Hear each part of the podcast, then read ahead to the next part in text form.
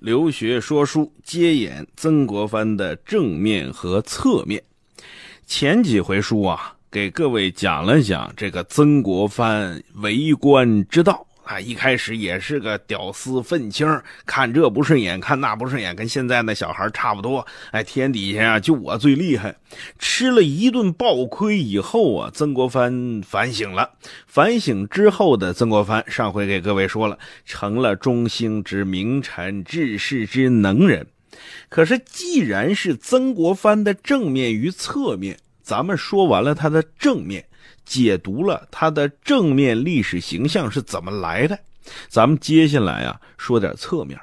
正如张宏杰先生对曾国藩的视角一样，说只要他还是个人。他就脱离不开柴米油盐酱醋茶，只要你还是人，你就不能免俗。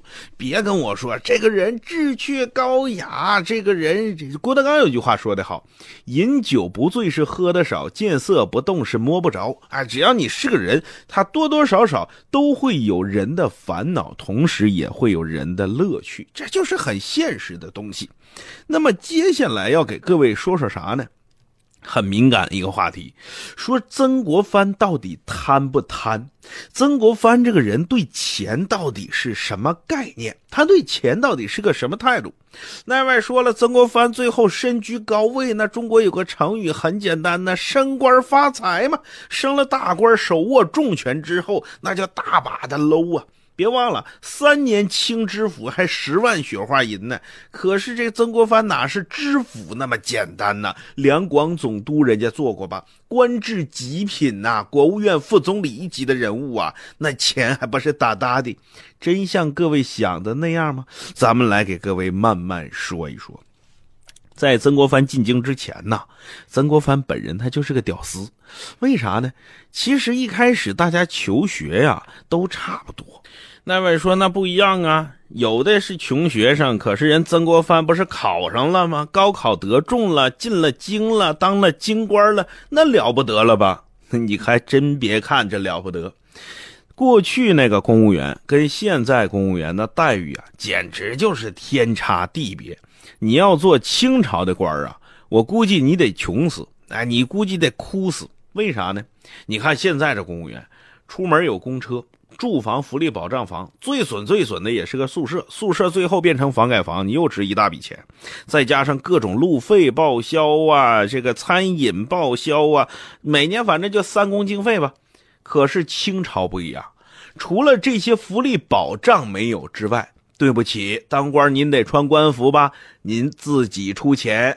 想穿双体面点的呢，您就花钱做好的高档面料，什么皮尔卡丹、库奇、阿玛尼。说不行的，上小店随便订一套官服，你得穿着官服上店，要不然谁知道你是干嘛的呀？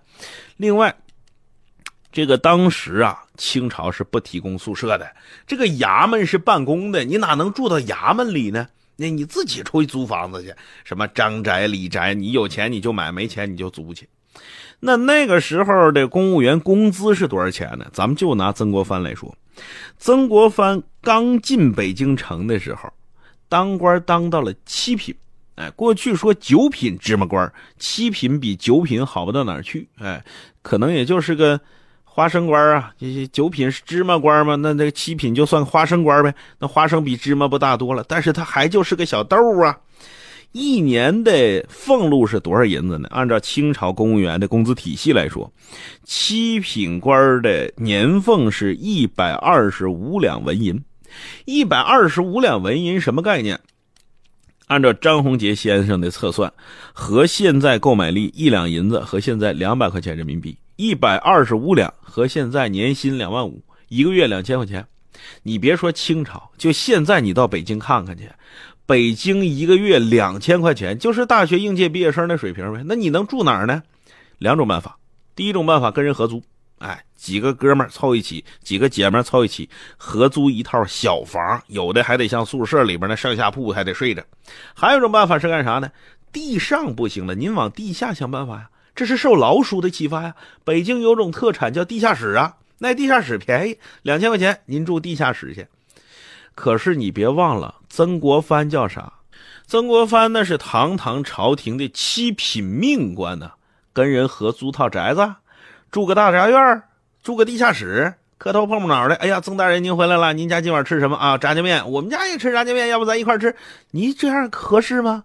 好像与国体有碍吧？那你就得单独租套房子。至少你得是独门独院的，人家客人上你家做客一看，这老曾哎还行啊，独门独院。你不能来客人了，张家长李家短，三个蛤蟆五个眼，出来进去的全是大臣，街坊街坊邻居全是那个钟点工啊、保姆，这个那哪行？让人一看这也不好看呢。那好了，我租一套独门独院的宅子，多少钱呢？在北京城那个时候，你租套宅子独门独院的，一年的租金一百六十两纹银。也就是说，曾国藩头一年进京，一年的工资连租套像样的房都不够啊！就光租房这一项，当一年官得赔三十五两银子，得赔七千块钱。那位说赔那么多，这还叫多？赔钱地方还在后边，您慢慢听吧。那位说，那做官不赔了吗？久而久之，谁当官啊？哎，你别担心，当官自有当官的办法，叫小鸡儿不尿尿。各有各的道那位说能有啥道啊？回乡募款去，捧个爱心捐款箱啊，就像现在街边那个爱心捐款的似的。看看吧，我们家孩子多可怜呐，考上京官了，没钱进京租房子。各位啊，这有钱的捧个钱场，没钱的捧个人场，能这样吗？那不行，那是穷人要饭的招。曾国藩怎么要呢？过去不光曾国藩是个官，基本上都这么要。有一个词儿叫啥呢？叫拜客。什么叫拜客？换个词儿你就听懂了，叫讹钱去，收红包去，就这个。那位说收红包有啥用呢？你看现在也是，一听说谁家孩子孩子高考了，哎呀，考个什么北大，考个什么清华，考个什么上海复旦，考个人民大学，甚至考个江西理工学院。反正我们家就摆几桌，亲戚、朋友、同事、哥们全叫来，说：“哎呀，全子今年高考得中，考上一个好大学。以后啊，各位这个叔叔、伯伯、阿姨、婶婶多多帮忙。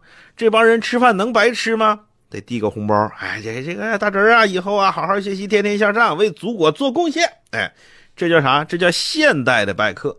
过去拜客怎么办呢？那你不能说把亲戚朋友全叫来到家里来吃了呀，结婚才那么干呢。”那怎么办呢？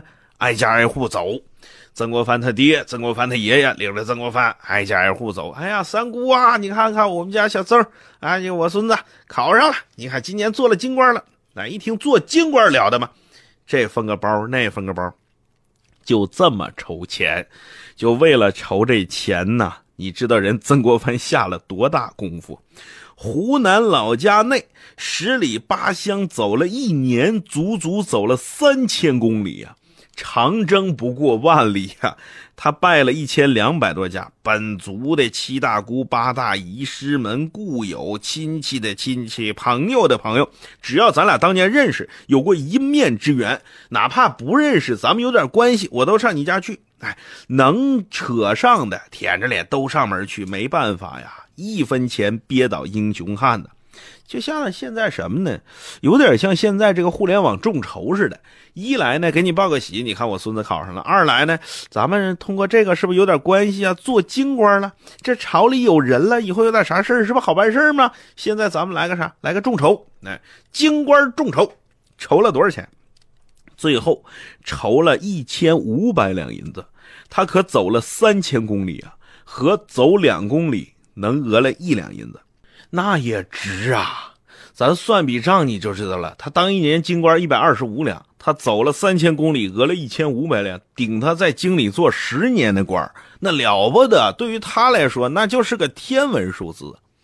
有人说，那这回有钱了，在北京城是不是过得就体面一点了，就松快松快了，这日子也好了，好了吗？我给各位算笔账啊，咱们刚才说了。一年的房租一百六十两，这租房只是一项啊，还有别的呢。你当官不得有官服吗？春夏秋冬至少你得置办四套官服啊。老家这一大家子人，你是不是得养活呀？更关键的是，京城官场里各种交际应酬、人情往来，张家嫁了闺女，吕家娶了媳妇等等等等，这不都是钱吗？那一年得花多少钱哈？按照张宏杰先生给曾国藩算的一笔账，道光二十年，曾国藩当京官的第一年，他衣食住行全部开支加一起，这哥们花了六百二十两银子。也就是说，按照他的死工资算，做一年京官倒赔四百九十五两银子，相当于赔进去九万九千块人民币。做官一年，这赔惨了，差点把老婆本都赔进去。那这十万块钱怎么亏呢？这十万的窟窿怎么补呢？哎，除了进京之前筹了这一千五百两众筹资金之外啊，主要是靠啥呢？叫做清朝的漏规。前段时间前几集给各位也讲了清朝漏规是怎么回事咱们再给大家重复一遍：清朝官员与官员之间送礼不是随便送的，不是说今天我有事了，求张大人给我办点事儿，我送你十万两雪花银，不是这样的。这叫做未雨绸缪，是个官你就得打点。只要你觉着我愿意跟京官有交际，我想跟京官攀上关系，未来可能找他们有点事儿，那你就得送啊。官场中间的人更不得了啊，上级你得一级一级的送，下级你得一级一级的回，这形成了一套非常完整的体系。什么级别的官送多少银子，什么时候送，这是有规矩的。规矩就是规矩，不能破。甚至很多官员执行这个规矩，比执行大清律严的多得多。你比如说吧，天冷了，有一种送礼的名叫探镜。哎，比我高一级的官送多少钱？高两级的官送多少钱？高三级的官多少钱？那位说不行啊，我顶头上司今年对我不错呀，给我提拔的挺好，照顾我挺好，我贪了不少钱，那我多送点行不行呢？不行，你这叫坏了规矩，你这种行为就好比。曾国藩初入职场的那样，别人都浑水摸鱼，我认真工作，坏了规矩。那你人说，那我同样是送钱嘛，无非是多少而已，怎么也叫坏了规矩呢？哎，你给你的顶头上司送了一倍的探镜，那你顶头的顶头呢？顶头再往头呢？这是一条规矩，这么多年来形成了一条官场的潜规则，一张密密麻麻的网。哎，所以你是不能坏的。天冷了有炭镜，天热了有冰镜。端午节、中秋节有节镜，过年有年镜，过生日有生日镜。哎，过去咱们说三节两寿，你来看看我就行了。什么叫三节？哪三节？端午节、中秋节、春节，这叫三节。何为两寿啊？叫做先生的寿诞，先生他媳妇儿的寿诞。此为两寿，三节两寿是这么，这是最起码的。然后谁哪个府上办喜事是聘闺女还是嫁媳妇儿？是儿子结婚还是闺女出阁？是老太太做寿还是老爷子出殡？这通通都有规矩啊！可以说，这种规矩比大清律要细得多得多呀。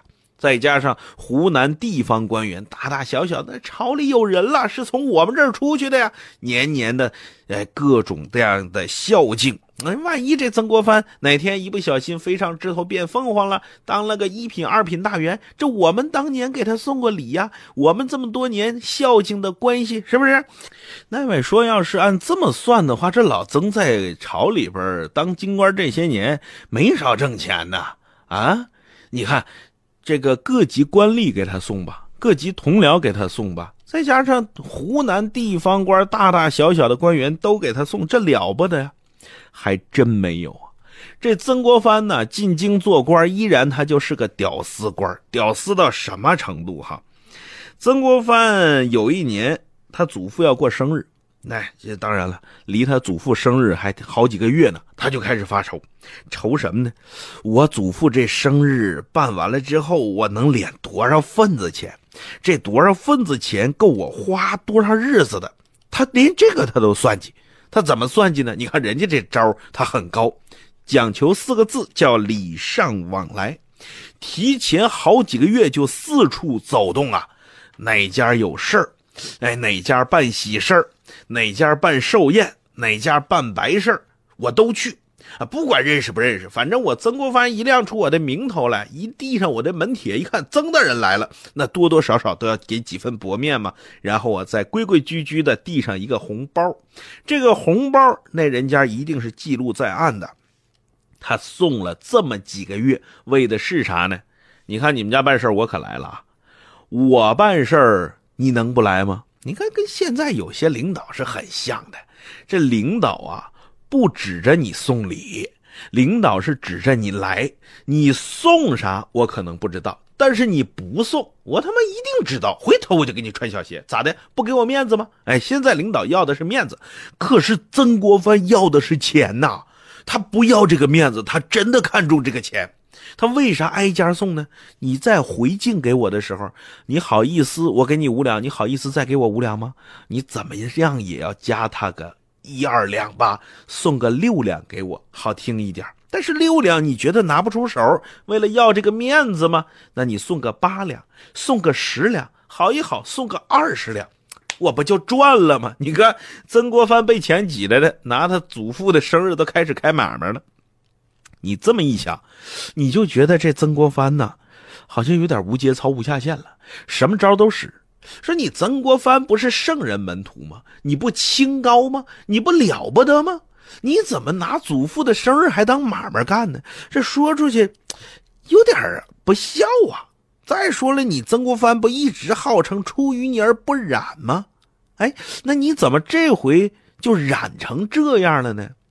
这个呀，咱们说句简单话，很简单，我出淤泥而不染的原因是。我在淤泥里能活着，曾国藩现在的第一要义是，我得先活下去呀。那有人说了，你做京官的时候是惨是屌丝，咱们前面讲了，曾国藩人缘也不好，过得郁郁不得志的，为了钱整天还发愁，做点这个见不得人的事儿啊，或者说做点这个跟人玩小心眼的事儿啊，可以理解，叫做一分钱难倒英雄汉嘛。可是你曾国藩日后手握湘军大权，你是不是得大把大把的捞了呢？曾国藩组建湘军之后啊，这个金钱对他的考验才算是真真正正的。咱们说了，有那句话：“清酒红人面，财帛动人心。”啥意思呢？你看这个酒是白的，喝下去脸是红的；银子是凉的，攥在手里心是热的呀。说现在有人啪就往桌上撂那么一沓钱，多少不知道，反正就往那一摔，很少有人能不动心。那曾国藩动心还是没动心呢？前文书我给各位说过，湘军这个军饷啊都是自筹的，没花朝廷一分钱。换句话说，我老曾自己筹来的军饷，我就有绝对的支配权利。他想捞钱那太容易了，易如反掌。可是呢，他根本一分钱都没挣。咱中国有句成语，前面咱也提过，叫升官发财。可是曾国藩没借升官这个机会发他自己的财，为啥呢？之前呢，曾国藩看了太多太多这样的事儿了。这大清朝的这绿营兵啊，腐败无能。建军之初，这曾国藩就下定决心，我要严厉打击军官层层盘剥和吃空饷这个现象。啥意思呢？就本来我这一营满编五千人，实际上我就招三千人，剩两千，我当官的自己吃空饷了。那你说这部队能有战斗力吗？没有战斗力，我老曾的尊严在哪儿呢？那会儿曾国藩组建湘军，他最原始的动力不是就是在长沙城里受辱了吗？他要找回尊严吗？他要打造一支响当当的湘军，所以他就想尽办法要建立一支。不一样的军队，有战斗力的军队。你看绿营兵给那些当兵的发那工资低的不得了，那当兵也得养家呀，怎么办呢？自谋职业，开辟第二职业吗？今天卖点花生，明天卖点瓜子后天当个网红，再后天做个主播啥的，无心操练，我得活着呀。可是曾国藩给他的湘军发军饷，那工资绝对是足额发。而且年底双薪，节假日啊，还多多少少的给点奖金呐、补助啊、津贴什么的。哎，这当兵跟着曾国藩当兵啊，当的心里踏实，没有后顾之忧。那我可不就专心练兵吗？那你表面上看这军饷发的是多了，可是比那些绿营兵耗费的军饷少得多得多。为啥呢？第一，没有人吃空饷；第二，没有人层层盘剥；第三，没有人做假账，没有人从我这里边中饱私囊，那就省下多少钱呢？曾国藩后来有一个幕僚叫赵烈文，他记录了他作为客人第一次到湘军大营那时候的情形。他一进去一看呢，这个军营里边从军官到普通士兵穿的跟普普通通种地农民没什么两样，没有统一制式的军服。也没有什么盔甲、铠甲，根本都没有。客人来了，哎，才曾国藩才说：“哎，小张、小李呀，去上城里买点菜、买点饭了，回来咱们做。”现上城里现买菜去，哪有这么招待客人呢？哎，这曾国藩就这么招待。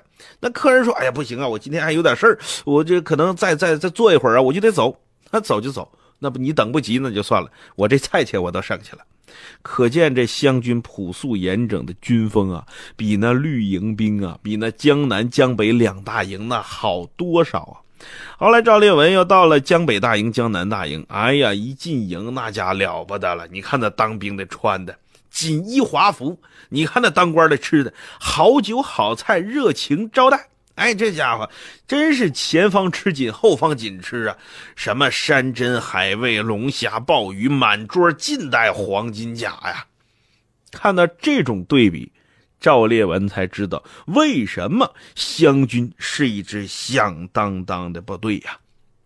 那位说：“那要这么看，曾国藩是个清官呐，这绝对是两袖清风啊！”嘿，问题来了，你要真说他是清官吧？按照现在中纪委的标准，他绝对够不上清官。为啥呢？至少在三公消费问题上，他就出了事了。出什么事了呢？曾国藩他还参与官场上吃吃喝喝、公款送礼、请客、包红包那一套。就这一套，该花的钱，曾国藩一点没少花。咱们说过，曾国藩当过两广总督。当两广总督的时候，他还私设小金库。这小金库干嘛？专门。存放下属部门送来的所谓公费，实际上就是存放漏规的，供他平常交际应酬、给京官送礼、迎来送往，就这些一套消费。同时，靠这个所谓的漏规，他还养活了一套给他办公的办公后勤班子。可见这曾国藩也不是柴米不进的，对官场那一套也是相当熟悉啊，甚至他还主动迎合当时那套官场作风。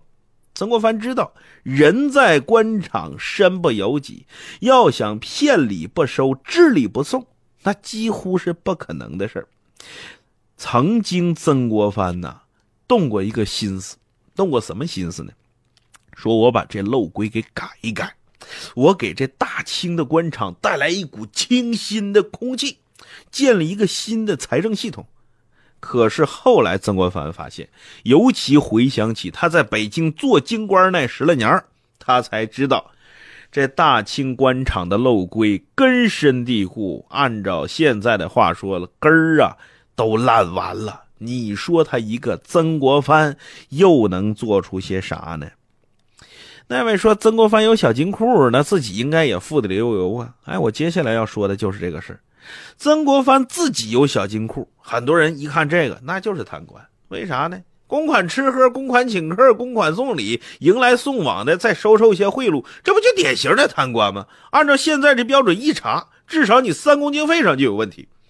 可是曾国藩真就没动这金库一分钱挪作私用，他一大家子人还靠他那点死工资养活着。当然了，两广总督的工资啊，就比他当七品京官那工资要高很多了。可是高很多，架不住人口多，他那一大家子人呢。曾国藩他们家人惨到什么程度哈？曾国藩他们家一共里里外外上上下下就俩仆人，就俩女仆。哎，有人说能吗？我的天哪！官至副国级，国务院副总理。就俩仆人，谁信呢？谁信曾国藩真就这样？后来到什么程度了？他老婆、他儿媳妇要常年亲自操持家务。有一次，这个曾国藩这家里边实在是忙不过来了，可能也是要过年了，还是怎么？里里外外呀，这扫地、擦玻璃呀，又洗衣服，又置办这个、置办那个，这实在是太忙了。他媳妇儿啊，花钱从外边又买了一个女仆。曾国藩回家把他媳妇儿一顿臭骂：“你这个不会过日子的！我一月才挣多少钱？你又给我添一女仆，多一个人不得多一张口吗？多一张嘴，多双筷子，那这多吃几碗饭，而且一个月又多一笔开销。你赶赶赶赶紧给我退了！”他媳妇儿吓得第二天把女仆一转手又送给别人了。你说他后来惨到什么程度？